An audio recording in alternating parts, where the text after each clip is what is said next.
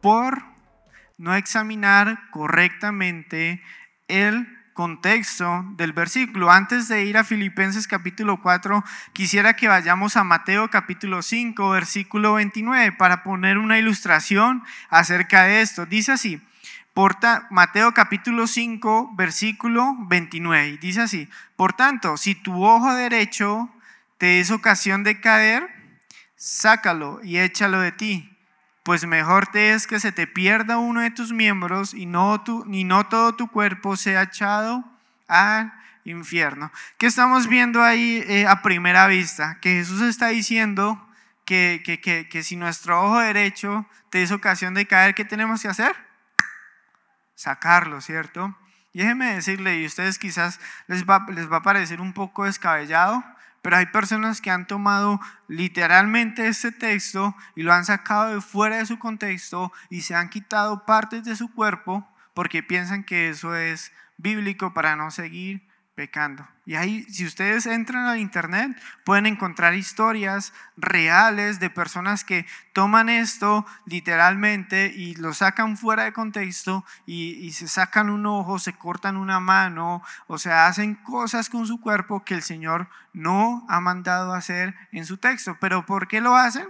Porque no miran el contexto, ¿sí?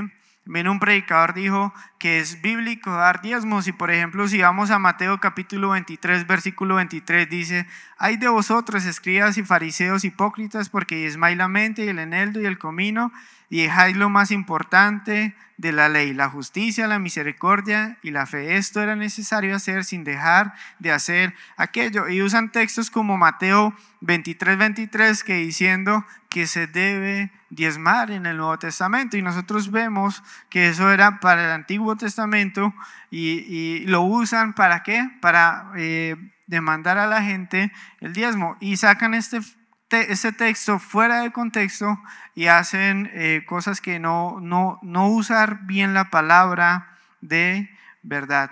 Entonces, eh, por eso es importante no solamente que nosotros miremos cuáles son los textos que comúnmente los sacan de contexto, sino también que aprendamos nosotros a cómo discernir correctamente o cómo interpretar correctamente un texto. Amén. ¿Sí? Entonces eh, Jesús en en Juan 5.23, ¿qué dijo?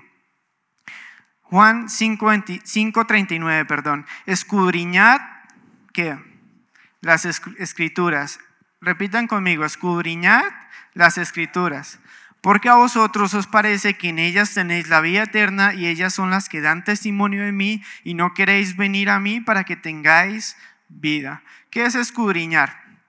Es considerar detalladamente y someter a un análisis con el fin de descubrir el significado o características esenciales. O sea, es detalladamente investigar lo que realmente quiere decir la palabra de Dios. Y eso es lo que Cristo nos ha mandado a hacer. Es, importante leer la palabra, pero también es importante estudiar la palabra en su contexto. Amén.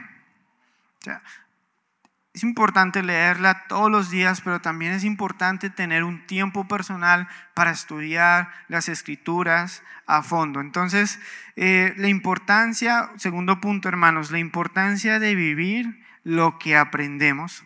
¿Saben? Una acusación fuerte que hizo Jesucristo a los escribas y fariseos, ¿cuáles fue?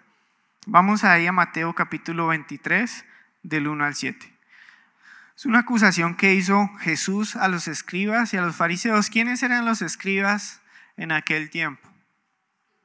Los que realmente, o sea, estaban dedicados todo el día y era su trabajo estudiar las escrituras y transcribir eh, eh, la Torah al transcribir la Torah, hacer copias de la Torah, estudiar la Torah. ¿Y quiénes eran los fariseos?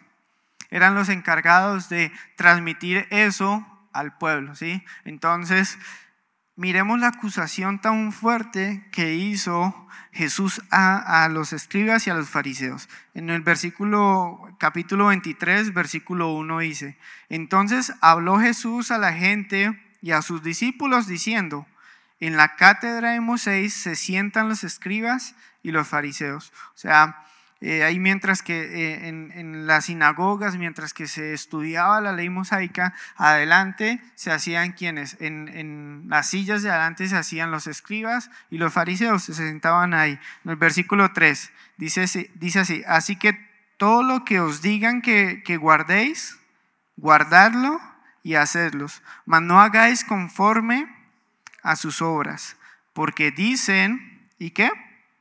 Y no hacen porque atan cargas pesadas y difíciles de llevar y las ponen sobre los hombros de los hombres, pero ellos ni con un dedo, quieren moverlas. Antes hacen todas sus obras para ser vistos por los hombres, pues ensanchan sus filacterias y extienden los flecos de sus mantos. ¿Alguien sabe qué es eso de la filacteria? Básicamente era una cajita que usan los, judíos en la frente o en el brazo y ahí dentro de esa cajita había parte de la ley eh, de la ley escrita. Entonces ellos cuando estaban así en las plazas sacaban y extendían sus filacterias diciendo que eran eh, piadosos porque en ellos estaba la ley de Dios, ¿sí?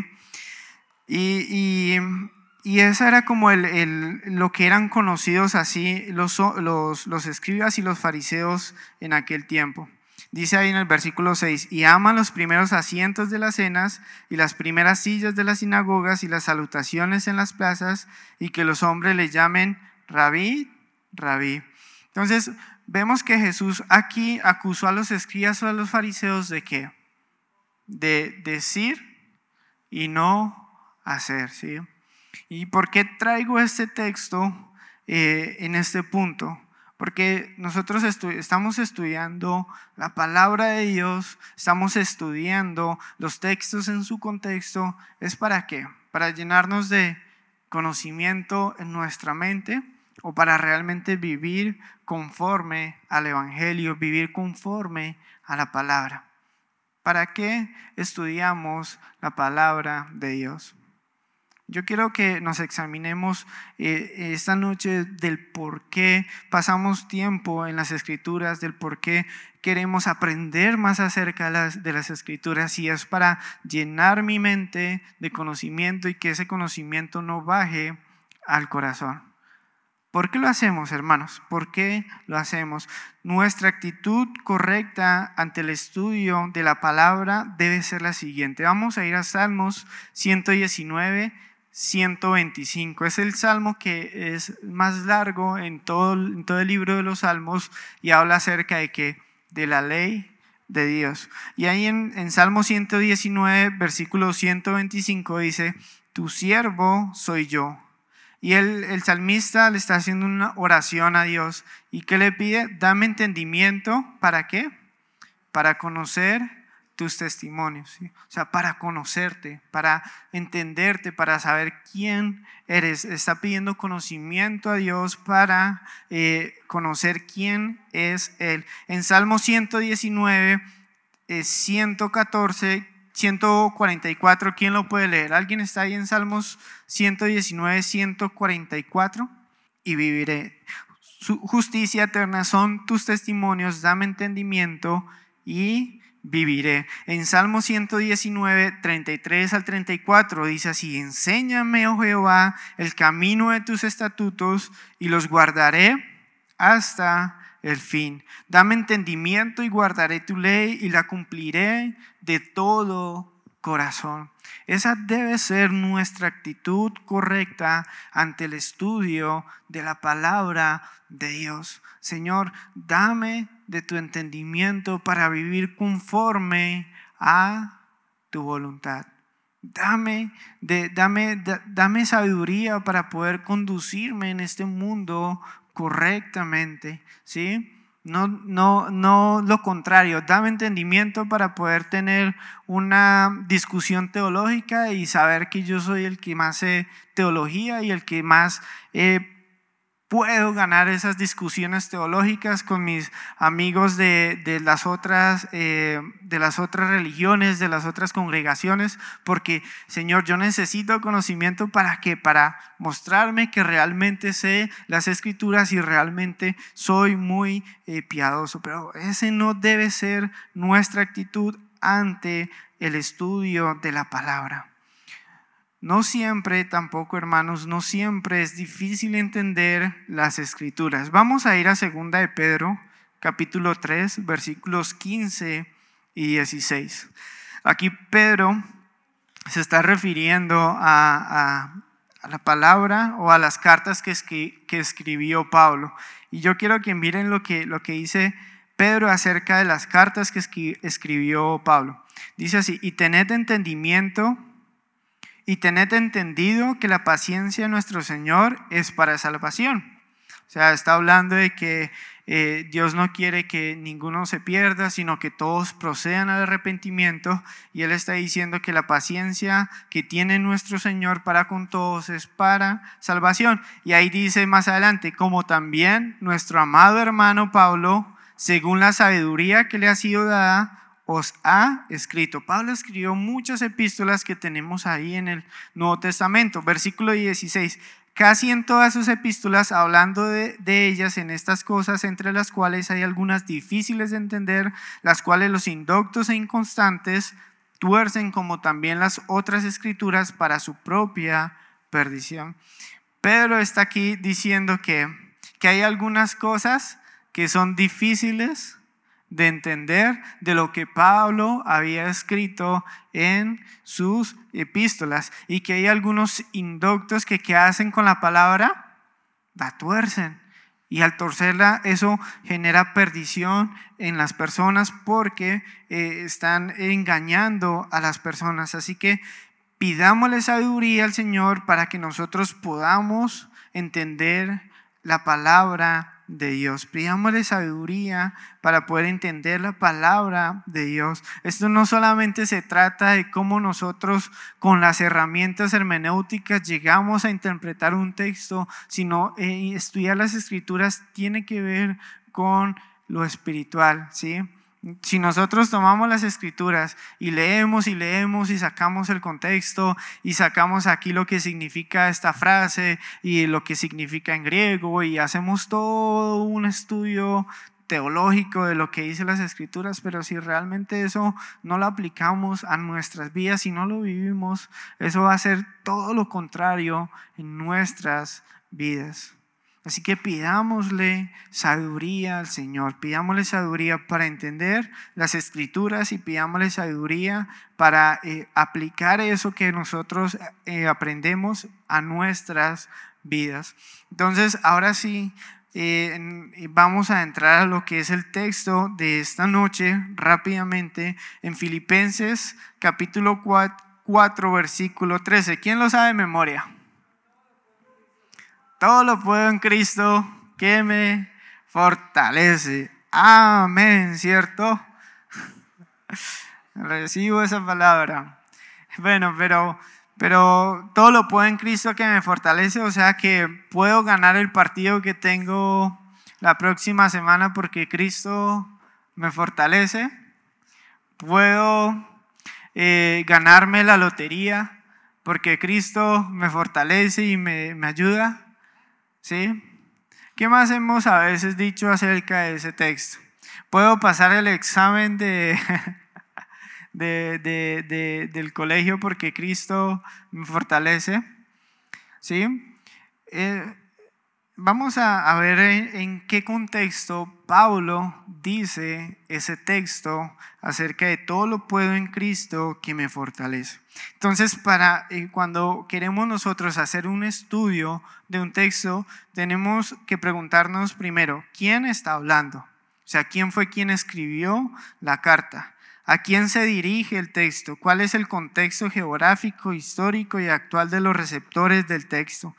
¿Qué está tratando de enseñar el autor a la audiencia original? ¿Cómo deberían haberlo aplicado los lectores originales? ¿Cuál sería la aplicación de este principio bíblico para nosotros en la actualidad? Entonces, eh, vamos ahora sí a Filipenses capítulo 4, versículo 13. Todo lo puedo en Cristo que me fortalece, pero vamos a leer ese texto en su contexto. Amén. Entonces, vamos a leerlo desde el versículo 10. Dice, en gran manera me gocé en el Señor de que ya al fin habéis revivido vuestro cuidado de mí. de lo cual también estabais solícitos, pero os faltaba la oportunidad. Versículo 11. No lo digo porque tenga escasez, pues he aprendido a contentarme cualquiera que sea mi situación. Sé vivir humildemente y sé tener abundancia. En todo y por todo estoy enseñado, así para estar saciado como para tener hambre, así para tener abundancia como para padecer necesidad. Todo lo puedo en Cristo que me fortalece. Sin embargo, bien hicisteis en participar conmigo en qué? En mi tribulación. Y sabéis también vosotros, oh filipenses, que al principio de la predicación del Evangelio, cuando partí de Macedonia, ninguna iglesia participó conmigo en razón de dar y de recibir, sino vosotros solos. Entonces, ¿quién, quién está escribiendo la carta? Hagamos rápidamente, eh, las, eh, respondamos rápidamente las preguntas. ¿Quién está escribiendo la carta? ¿A quién se dirige este texto? A la, iglesia de Filipo. ¿En qué contexto geográfico, histórico y cultural? Eh, eh, ¿Cuál era el contexto geográfico, histórico y cultural de los receptores de esta carta? O sea, ¿qué estaban viviendo? Pablo, ¿en dónde estaba cuando escribió esta carta? Estaba encadenado, estaba encarcelado. O sea, que Pablo la estaba pasando bien o la estaba pasando mal. Estaba pasando una situación bastante difícil en su vida, ¿sí? Eh, ¿Cómo deberían haberlo aplicado los lectores originales? Ahorita vamos a, leer, a, explicar eso. ¿Y cómo sería la aplicación de este principio para nosotros? Ya vamos para allá. Entonces, el contexto inmediato del texto, ¿cuál es? Los versículos que están ¿qué? arriba y los que están abajo del texto. Y Pablo que está hablando cuando eh, está diciendo que todo lo puedo en Cristo que me fortalece. Está dando gracias a la iglesia de Filipos que, que, le están ayudando nuevamente económicamente. ¿Por qué? Porque estaba pasando por una situación difícil. Pero él estaba diciendo además, enseñando además a la, a la, a la iglesia de Filipos que sea cual sea la situación que él, es, él pasaba, él había aprendido que a contentarse, o sea, a tener gozo, porque todo lo podía en Cristo que le fortalecía, ¿sí? Entonces él está hablando no que Cristo le fortalece para ganar el partido, no está hablando que Cristo le fortalece para ganar eh, la lotería, sino que Cristo le fortalece en medio de la aflicción que él está llevando a cabo. ¿Sí?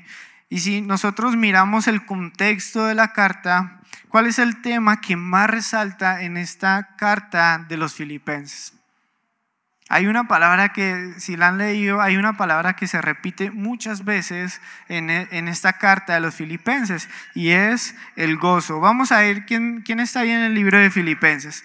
Filipenses capítulo 1, versículos del 23 al 26. ¿Quién me ayuda a leerlos? Filipenses capítulo 1 del 23 al 26. Entonces Pablo estaba hablando de si era mejor partir y estar con Cristo o quedarse con ellos, pero él dice ahí en el versículo 25, para vuestro provecho y gozo en la fe. O sea que él prefirió estar con la iglesia, o sea, ahí todavía viviendo para el provecho de la iglesia, para que la iglesia creciera en gozo y en fe. Filipenses capítulo 2, versículos del 17 al 18. ¿Quién me ayuda a leerlos? Sí, 17 y 18, en el capítulo 2. ¿Qué le está diciendo Pablo a esta iglesia? Gozados y regocijados vosotros conmigo. O sea, vuelve, capítulo 1, gozo, capítulo 2, gozo, capítulo 3, versículo 1, lo voy a leer yo. Por lo demás, hermanos, gozados en el Señor. A mí no me es molesto el escribirlo las mismas cosas y para vosotros es seguro. Gozados en el Señor. Y en, eh, en el 4.4, más adelante, eh, capítulo 4, versículo 4, dice, regocijados en el Señor siempre, otra vez digo, regocijados. Entonces, si vemos todo el contexto general de la carta de, de, los, hacia los filipenses, Pablo está hablando acerca de todo, eh, eh, del gozo que nosotros debemos tener en el Señor a pesar de las circunstancias. Y si nosotros miramos todo el contexto de la Biblia, eh, ¿qué podemos nosotros a saber acerca del gozo? ¿Qué podemos saber acerca del gozo? Vamos ahí a Habacuc capítulo 3, versículos 17 al 18. ¿Quién me ayuda a leer? Habacuc capítulo 3, versículos 17 y 18.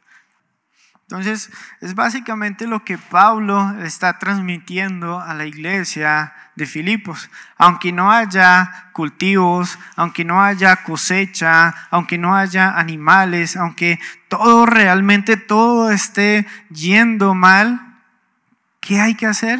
Gozarnos en el Señor. Gozarnos en el Señor. Y eso es lo que Pablo quería transmitir a la iglesia de Filipo. Y si miramos todo el contexto de toda la Biblia, eso es lo que dice en diferentes partes de la Biblia. Gocémonos aun cuando estemos pasando por pruebas. Regocijémonos aun cuando las cosas no van bien. Demos gloria a Dios aun cuando las cosas están saliendo mal en nuestras vidas. Gocémonos, ¿por qué? Porque su gracia es suficiente. Amén. Su gracia es suficiente. Oye, hermanos, esta semana, estas dos semanas han sido como golpes tras golpes, tras golpes, tras golpes. Y ha sido difícil, o sea, muchas cosas están pasando. Pero hermanos, hay que gozarnos en el Señor. A pesar de, todo lo que está sucediendo, Él tiene el control de absolutamente todo. A Él no se le escapa nada. Yo le contaba, no sé si hoy o ayer a mi esposa, que todo lo que ha sucedido el Señor ya, ya lo sabía y debemos descansar en Él porque Él tiene cuidado de todo lo que está sucediendo. ¿Sí? Y, gozarnos y ver y esperar pacientemente en Él de que Él a su tiempo ordenará todas las cosas en nuestras vidas, en las vidas de todos y para gloria de Él. Entonces, lo que Pablo quiso decir con este texto eh, de Filipenses capítulo 4 es que todo lo puedo en Cristo que me fortalece, es cuando estoy en medio de una aflicción. Cuando estemos nosotros en medio de una aflicción, nosotros debemos fortalecernos en Cristo. Debemos buscar a Cristo, debemos aferrarnos a Él. Él nos ha dado algo muchísimo más precioso y que no se puede comparar con absolutamente nada de lo que ofrece este mundo y no puede haber una comparación entre, entre las cosas malas que nos suceden a diario y la gloria venidera. ¿Qué es lo que Él nos ha dado a nosotros, hermanos? ¿Y en qué nos debemos gozar? ¿En qué, hermanos? En la salvación. ¿Saben cuando Jesús envió a los, a los 70 o a los 12, no recuerdo bien si fue a los 70, en el segundo, en el segundo, eh, en la segunda capacitación que tenía con los discípulos, ellos llegaron diciendo gozosamente al Señor, Señor, en tu nombre echamos fuera demonios, en tu nombre hicimos esto y en tu nombre hicimos aquello. ¿Y saben qué dijo Jesús? No se gocen por eso, sino gócense porque qué? Porque sus nombres están escritos en el libro de la vida. En eso está nuestro mayor gozo, que a pesar de que cualquier cosa que suceda en este mundo y nos suceda a nosotros, hay uno, una eternidad muchísimo mejor que nos está esperando. ¿sí? Pablo que dijo que las aflicciones de este mundo no se comparan con qué, con la gloria venidera. Podemos pasar muchas aflicciones, y de seguro las vamos a pasar porque Cristo dijo, en el mundo tendréis aflicción. Pero ¿cómo vamos a recibirlas? Fortalezcámonos en Cristo. Todo lo podemos en Cristo que nos fortalece. Amén. Todo lo podemos en Cristo que nos fortalece. Es la situación que estemos viviendo en nuestras vidas, en el ministerio, en la iglesia, todas esas situaciones dolorosas, todo lo podemos en Cristo que nos fortalece. ¿En dónde está tu confianza? ¿En dónde está tu gozo? ¿En dónde está tu devoción? ¿En Cristo o en las cosas que ofrece este mundo? ¿En quién debemos confiar? Es en Cristo porque Él nos fortalece. Amén. Eh, bueno, hermanos, yo creo que corrí con este, con este estudio.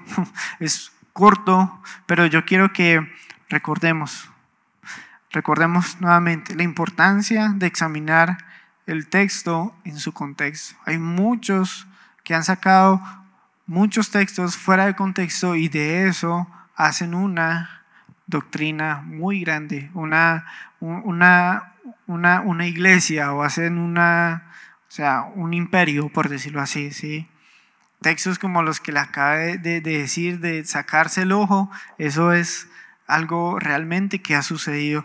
Y también, hermanos, aprendamos la importancia de vivir lo que aprendamos, a lo que aprendemos en las escrituras. A veces, y les confieso, hermanos, yo estaba eh, iniciando mi vida en, cristiana y estaba muy animado escuchando predicación, predicadores ahí en el internet, de aquí, de allá, y, pues eso en, en, cierta manera me ayudó, pero hubo un punto donde dije, estoy aprendiendo muchas cosas que no estoy viviendo. Estoy aprendiendo tantas cosas que realmente no estoy aplicando lo básico.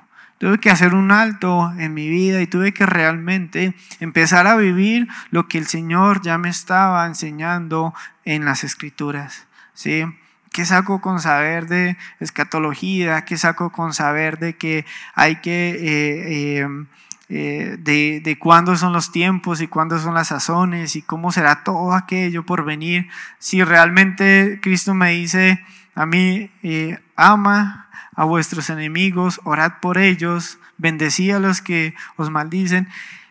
¿Y yo estoy haciendo eso? O sea, eso es lo más sencillo de entender y yo estoy viviendo eso.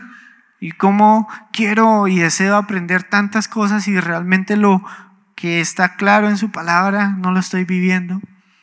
Debemos examinarnos, hermanos. No debemos tomar todo de, llenarnos de nuestro, del conocimiento de la palabra. Si nosotros queremos conocimiento, ahí vamos a encontrarlo porque la palabra es llena y es rica en conocimiento. Y entre más uno escudriña, más cosas aprende uno. Pero ¿cuánto estamos viviendo lo que estamos aprendiendo? Ahí es donde realmente se ve un verdadero, eh, un verdadero acercamiento a la palabra. Yo no, no quiero acusarles, yo no quiero eh, que se sientan molestos conmigo, yo quiero solamente animarlos a que lo que aprendamos, vivámoslo, ¿sí? no es fácil, hermanos, pero con la ayuda y el poder de Cristo Jesús a través de su Espíritu Santo, nosotros podemos vivir conforme a su palabra. Amén. Fortalezcámonos en Cristo Jesús, Señor nuestro. Entonces, hermanos, eh, gocémonos en medio de las tribulaciones. Amén. Pueden encontrarnos en la página web iglesiaagape.com o también en las redes sociales Iglesia BGA. Estamos para servirles. Espero que de alguna forma ustedes puedan llegar a conocer el amor que sobrepasa todo amor, el amor de Dios, el amor ágape.